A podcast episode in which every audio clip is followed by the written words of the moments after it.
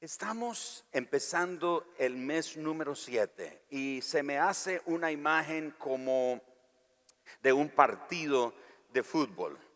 Un partido de fútbol tiene su primer tiempo, tiene un tiempo de receso y luego viene un segundo tiempo. Y el segundo tiempo es decisivo para determinar quién es el ganador o quién es el perdedor, quién es el que se lleva el triunfo o quién es el que se queda con los pesares y lamentos de no lo pudimos lograr y evaluando por qué cosa no lo hicieron hacer.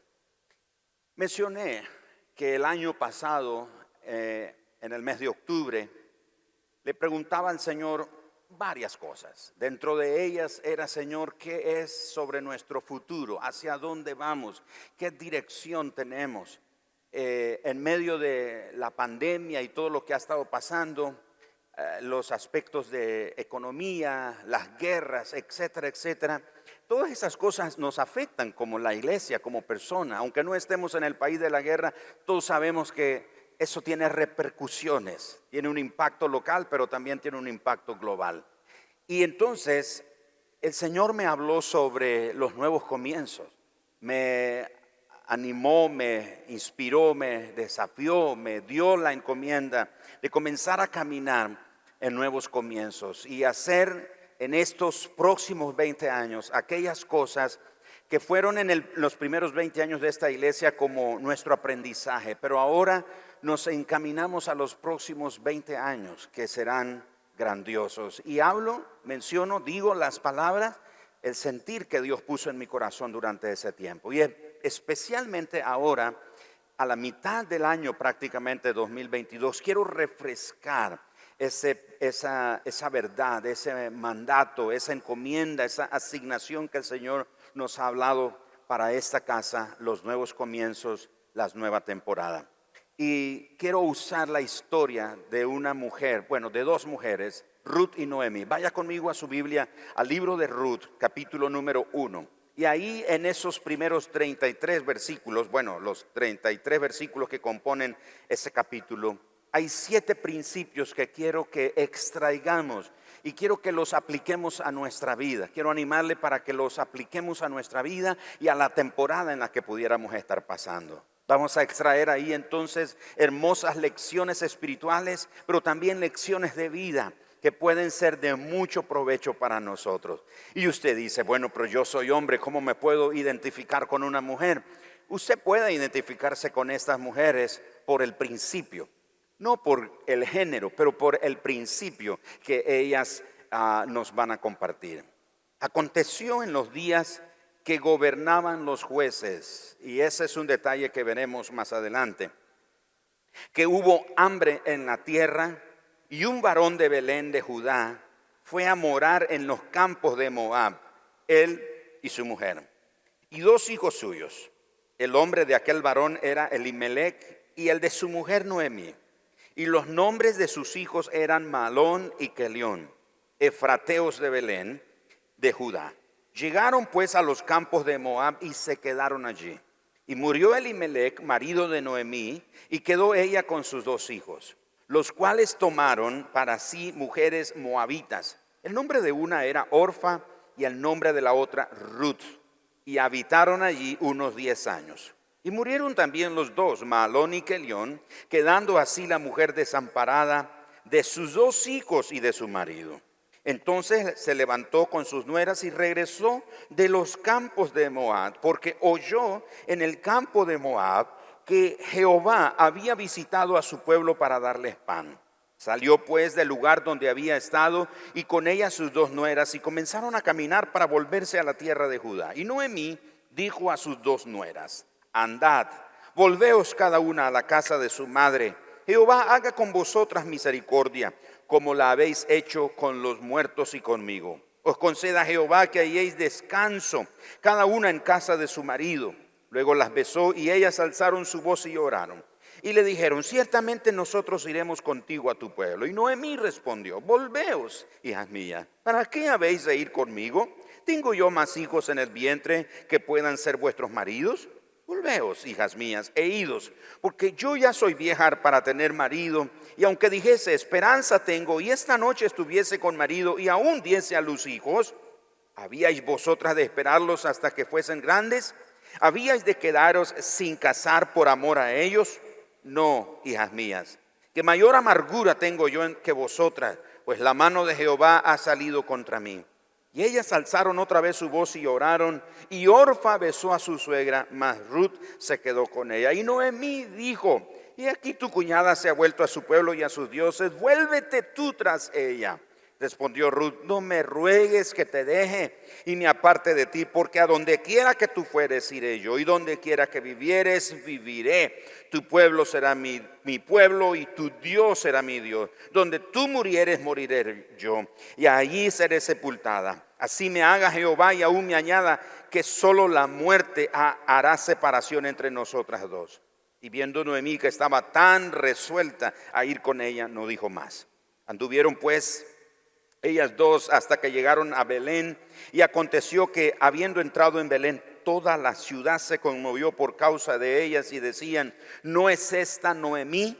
Y ella les respondió, no me llaméis Noemí, sino llamadme Mara, porque en grande amargura me ha puesto el Todopoderoso. Yo me fui llena, pero Jehová me ha vuelto con las manos vacías. ¿Por qué me llamaréis Noemí, ya que Jehová ha dado testimonio contra mí y el Todopoderoso me ha afligido. Así volvió Noemí y Ruth la moabita, su nuera, con ella. Volvió de los campos de Moab y llegaron a Belén al comienzo de la siega de la cebada. Aquí hay siete principios que tenemos que extraer y aprender de ellos. El primero es que tenemos que notar que todo es, toda esta historia ocurrió en el tiempo de los jueces. Era el tiempo donde no habían reyes, no había rey en Israel y cada uno o a cada uno le parecía bien hacer lo que quisiera. Noten que el capítulo 1 de este libro comienza con ese detalle. Era en el tiempo de los jueces. Nuestra Biblia está ordenada en una forma lógica, no en una forma cronológica. Es decir, si usted no lo sabía, por ejemplo, el primer libro de la Biblia no es Génesis. El primer libro de la Biblia es Job. El libro más antiguo de la Biblia es Job, no es Génesis. Sin embargo, los traductores tomaron a bien ordenar la Biblia en una forma, en un orden lógico, no en un orden cronológico. Así que, aunque la Biblia, este episodio, no está en un orden cronológico, tiene un orden lógico aquí. ¿Por qué? Porque si ustedes terminan leyendo el capítulo 21 de jueces, el libro de jueces termina declarando lo mismo que en ese tiempo, y si está ahí con su Biblia, notarán el verso 25, en estos días no había rey en Israel, cada uno hacía lo que bien le parecía. El hecho de que no había rey habla de la falta de liderazgo, habla de la falta de visión, habla de la falta de guianza, habla de la falta de establecer orden en la casa, en la familia, en la nación. Y cuando no hay orden, lo que hay es anarquía. Cada quien hace lo que quiere. Y es interesante entonces que en ese contexto, Ana, perdón, eh, Noemí con su marido y sus dos hijos deciden irse de la tierra de Israel y se van a un territorio que no es piadoso, por decirlo de esta manera, una nación adúltera o idólatra, una nación que adoraba todo tipo de dioses. Así que vemos que hay un peligro en nuestra vida cuando no hay dirección, cuando no hay guianza, cuando no hay liderazgo en nuestra vida. Por eso, hombres, tenemos una responsabilidad muy grande de proveer liderazgo a nuestras familias. Tenemos esa responsabilidad de proveer orden, liderazgo y poner, establecer autoridad no hablamos de una tiranía, no hablamos de algo totalitario, hablamos de un liderazgo. Y en ese liderazgo la esposa por amor se sujeta a su marido, porque sigue el liderazgo de él. Así que el primer principio nos habla de que este movimiento migratorio ocurre en un momento donde no hay liderazgo en la nación. No hay liderazgo en la nación. Lo segundo que quiero destacar aquí, o el segundo principio, es que resulta natural tener que emigrar en busca de mejores oportunidades, aunque a veces las buscamos en los lugares equivocados. Resulta normal, resulta natural emigrar con los deseos de superar en la vida de tener mejores oportunidades para nuestra vida, para nuestras familias. Eso es natural. De hecho, mucha gente en la actualidad en nuestro país y de muchos otros países están emigrando. Aquí mismo en nuestra congregación yo he tenido que orar o saber de muchos miembros de familias o miembros de esta congregación que se han ido, se han ido del país buscando otras oportunidades. Sin embargo, debemos de tener cuidado de no ir al lugar equivocado. No estamos diciendo que no se pueda emigrar, no se pueda salir del país en busca, repito, de mejores oportunidades, pero es que hay que tener cuidado a dónde vamos, porque el lugar donde vamos puede ser un lugar peligroso.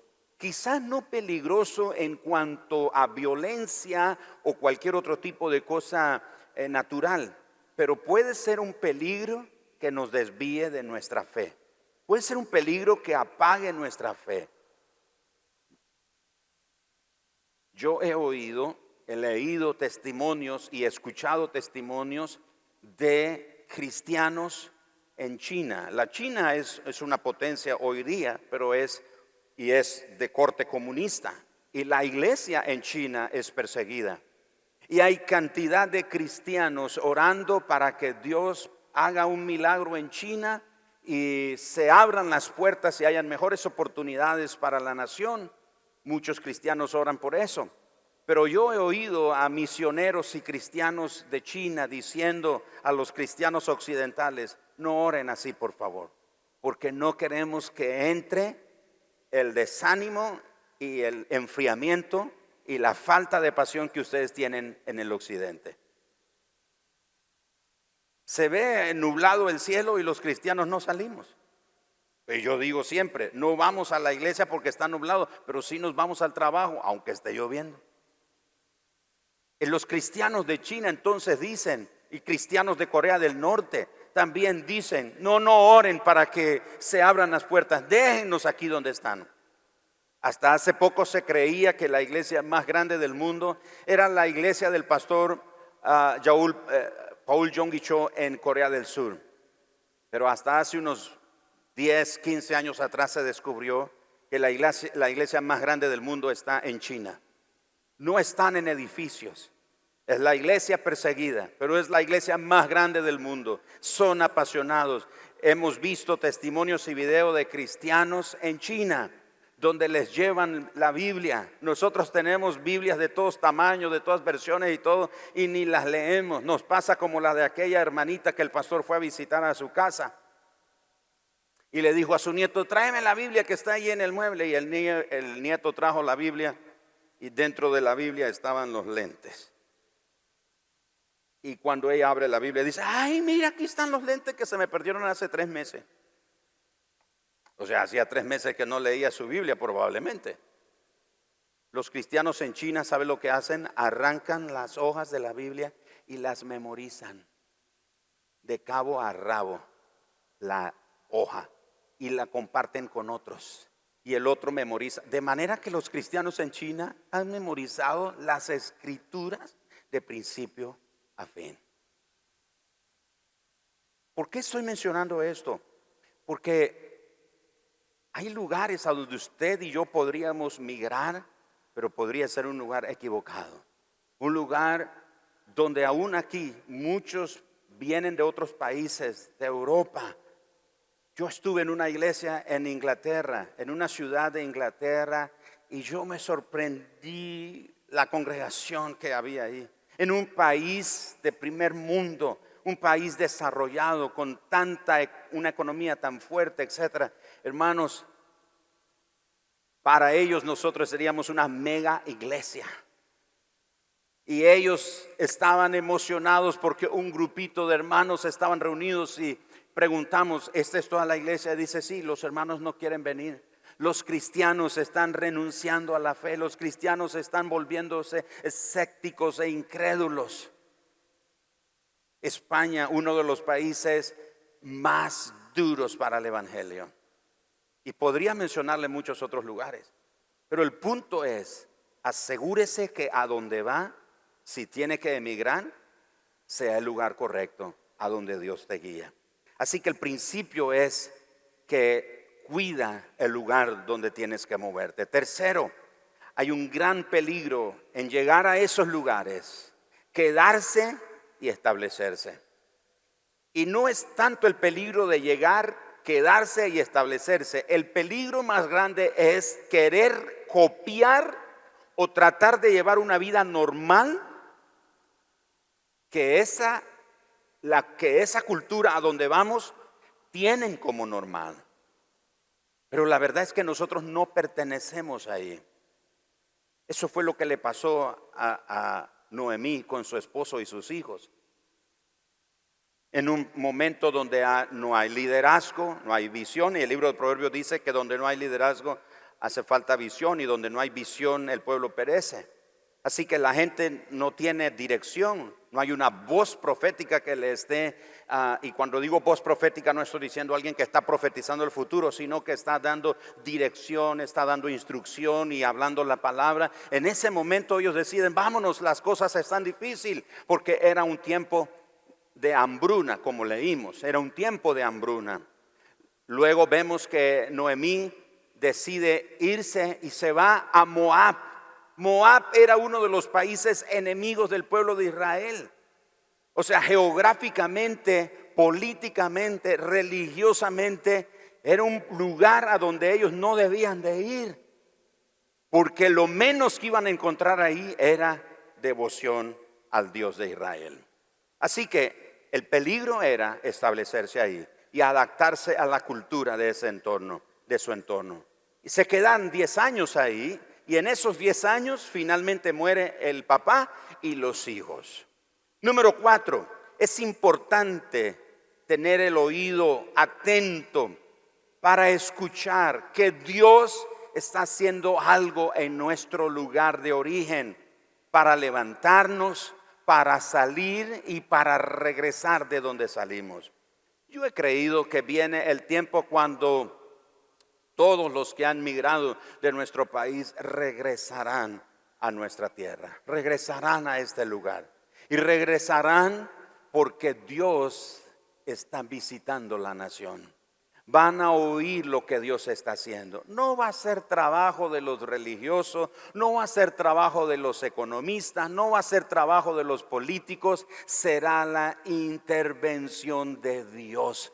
Será Dios visitando la nación y cuando los que se fueron lejos oirán que algo está ocurriendo en Nicaragua ¿No será que hay oportunidades de trabajo, aunque posiblemente vayan a haber? Lo que ellos van a oír es que Dios está visitando la nación, que algo está ocurriendo en el ambiente espiritual de la nación. Dios está deteniendo la violencia, el femicidio, el robo, la corrupción, la maldad. Algo está sucediendo.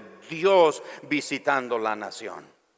Así que es importante tener el oído atento. Número cinco, no permitamos creer que todo está acabado con nosotros, porque no nos fue bien.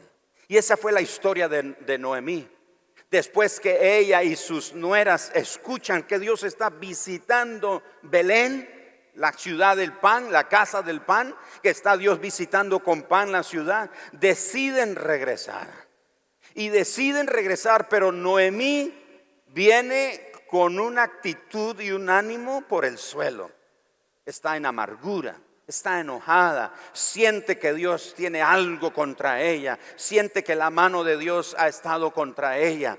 Y las nueras la siguen, Orfa y Ruth, y ella les dice, no, no, no, eh, no tiene sentido, váyanse, regresense por su lado. Orfa decide quedarse, pero Ruth decide acompañar a Noemí. Pero nada de eso cambia la actitud y el corazón de, de Noemí. Ella viene con una actitud de que no me fue bien. Ella viene con una actitud de que las cosas no me salieron bien. De hecho, ella dice, no me elogien, porque el nombre Noemí quiere decir alegre, deleitosa. Y dice, llámenme Mara, que quiere decir amargada, porque me fui con las manos llenas, pero el Todopoderoso me hizo venir con las manos vacías. Hay tiempos cuando uno siente que lo ha perdido todo, uno siente que eh, las cosas no han salido como uno tenía planes. Como Noemí tenía planes con su marido que las cosas iban a salir, no le salieron. Y decide regresar en amargura, decide regresar con descontento. Sin embargo, ella, por causa del descontento, por causa de la amargura, no puede ver que Dios y los planes, los propósitos de Él para con ella no han cambiado. Cantábamos recientemente, aunque no puedo ver, sé que estás obrando. Sé que estás haciendo que todas las cosas obren para bien en nuestra vida. Así que es importante entonces no permitir que nuestra, nuestro estado actual, nuestra condición actual, nos robe la oportunidad de ver que Dios no ha terminado con nosotros. ¿Usted cree que Dios ha terminado con usted? ¿Cómo está hoy? ¿Cómo está viviendo? ¿Cómo lo está experimentando? Dios no ha terminado con usted. Número seis, la lealtad.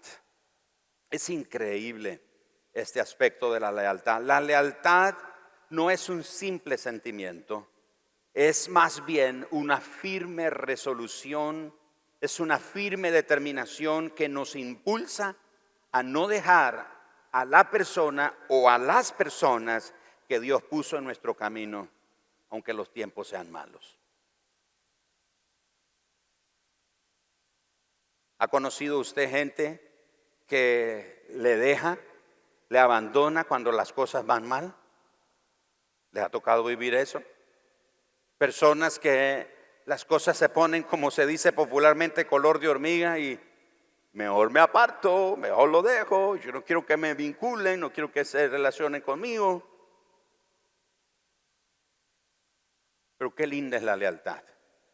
Y como dije, la lealtad es más que un sentimiento, es una determinación de que no voy a separarme de esa persona o de las personas que Dios puso en mi camino.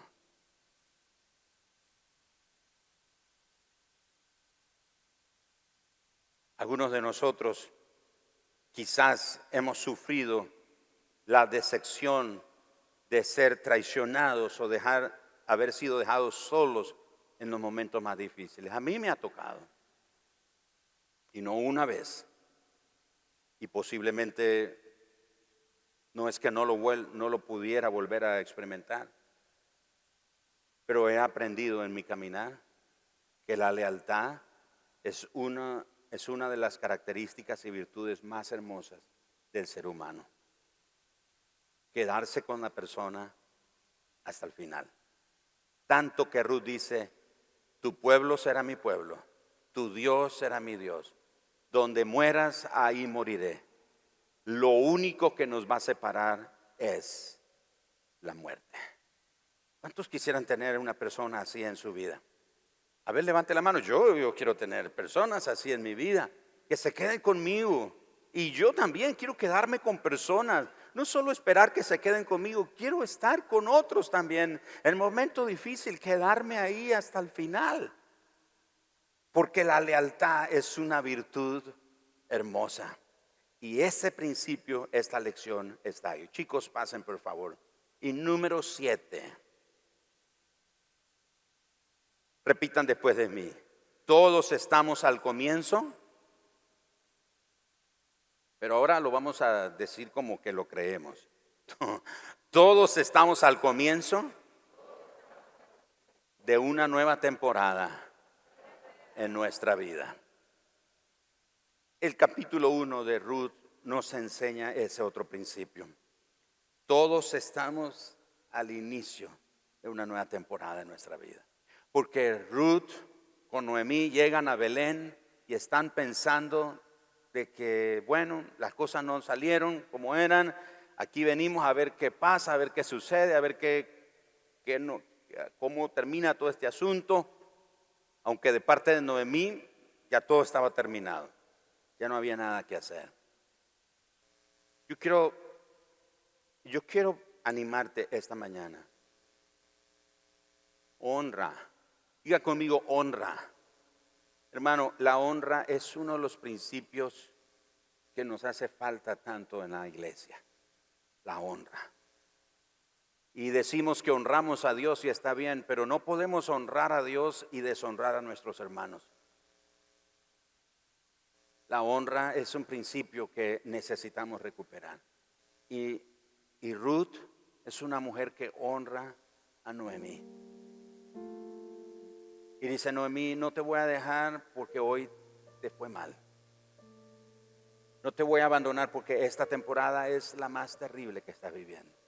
Yo te he conocido, Noemí, por los años y nunca te he visto tan mal como hoy. Pero ¿sabes qué, Noemí? Cuenta conmigo. Aquí me voy a quedar. Porque yo creo que este no es el fin es el inicio de una nueva temporada.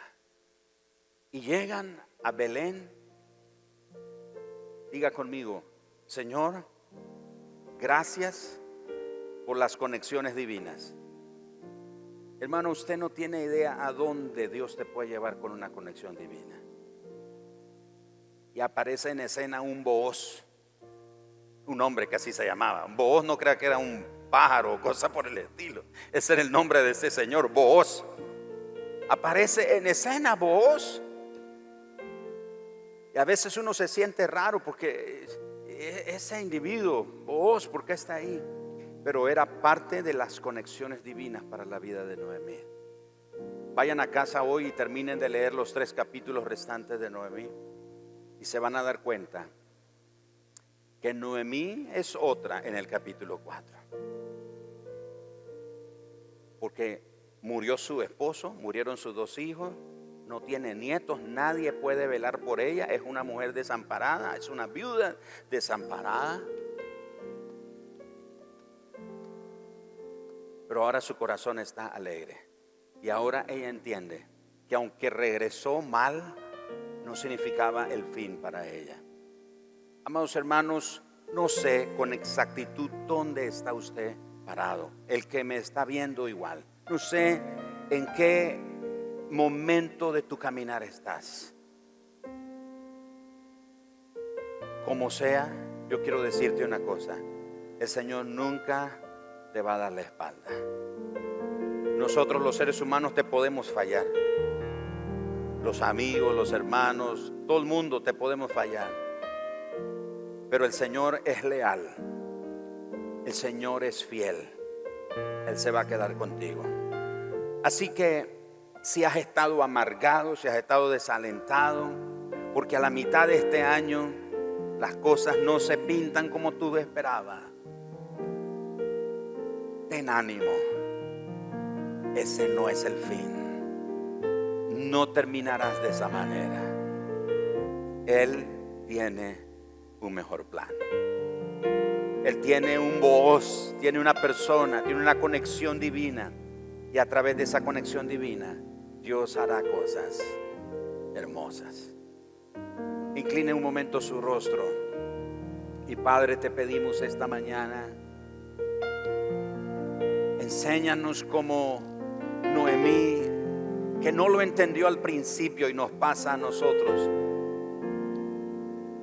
Pensamos que nuestro fin va a ser trágico, que vamos a quedar solos, nos sumergimos en la amargura, en el descontento, en el lamento, en la queja. Pero es solamente el inicio de una nueva temporada. Es un nuevo comienzo que se abre ante nosotros, lleno de esperanza. Señor, hemos llegado a la mitad de este año y quizás algunos sentimos que no ha sido el mejor, no ha sido lo mejor, no nos ha pasado lo mejor. Quizás a otros sí nos ha ido mejor. Y la razón por la que nos ha ido mejor no es para que nos sintamos mejores o superiores que otros, es para que ayudemos a los que les está, no les está yendo tan bien. Ese es el propósito por el que nos ha estado yendo mejor en este momento a algunos de nosotros, para ayudar a los que están en ese momento como Ruth. Fue para Noemí ese bálsamo esa expresión de lealtad, aquí voy a estar contigo. Aunque sea difícil, aunque los tiempos sean malos, aunque las cosas se vean terribles, aunque nada se ve con esperanza y un futuro prometedor, aquí estaré. Señor, queremos darte gracias por esas personas que tú pones en nuestro camino, Señor. Padre, esas personas, muchas de ellas anónimas, nadie las conoce, nadie sabe de ellos, son anónimos aquí en esta tierra, pero son conocidos en tu trono. Tú los conoces a ellos y los has enviado a nuestro lado para apoyarnos, para levantarnos, para levantar nuestro brazo, para levantar nuestro ánimo, para levantar nuestra esperanza, para fortalecer nuestra, nuestra confianza en ti, con su compañía, con su amistad, con su lealtad. Señor, gracias por esas personas, pero también nosotros pudiera ser que somos ese elemento, ese instrumento para bendecir a otros. Señor, estamos en el inicio de una nueva temporada, Señor. Y te damos gracias porque sabemos que lo que tú tienes para nosotros son pensamientos de bien, son pensamientos y planes de bienestar para nosotros, tus hijos, los que confiamos en ti. Nos enseñas a depender, a esperar en ti. Vas formando nuestro carácter, nos vas transformando y a medida que va ocurriendo eso, nos vas enseñando, nos vas mostrando tu precioso amor, tu bondad por nosotros, Señor. Señor, gracias por nuevos comienzos. Gracias por una nueva temporada, Señor. Gracias, Señor. Hermano, dele gracias al Señor por una nueva temporada en su vida, por un nuevo comienzo. No importa cómo ha sido, no importa cómo se pinta, no importa cómo se ve. Da gracias, da gracias. Levante sus manos y dale gracias al Señor por esta nueva temporada, por esta nueva temporada.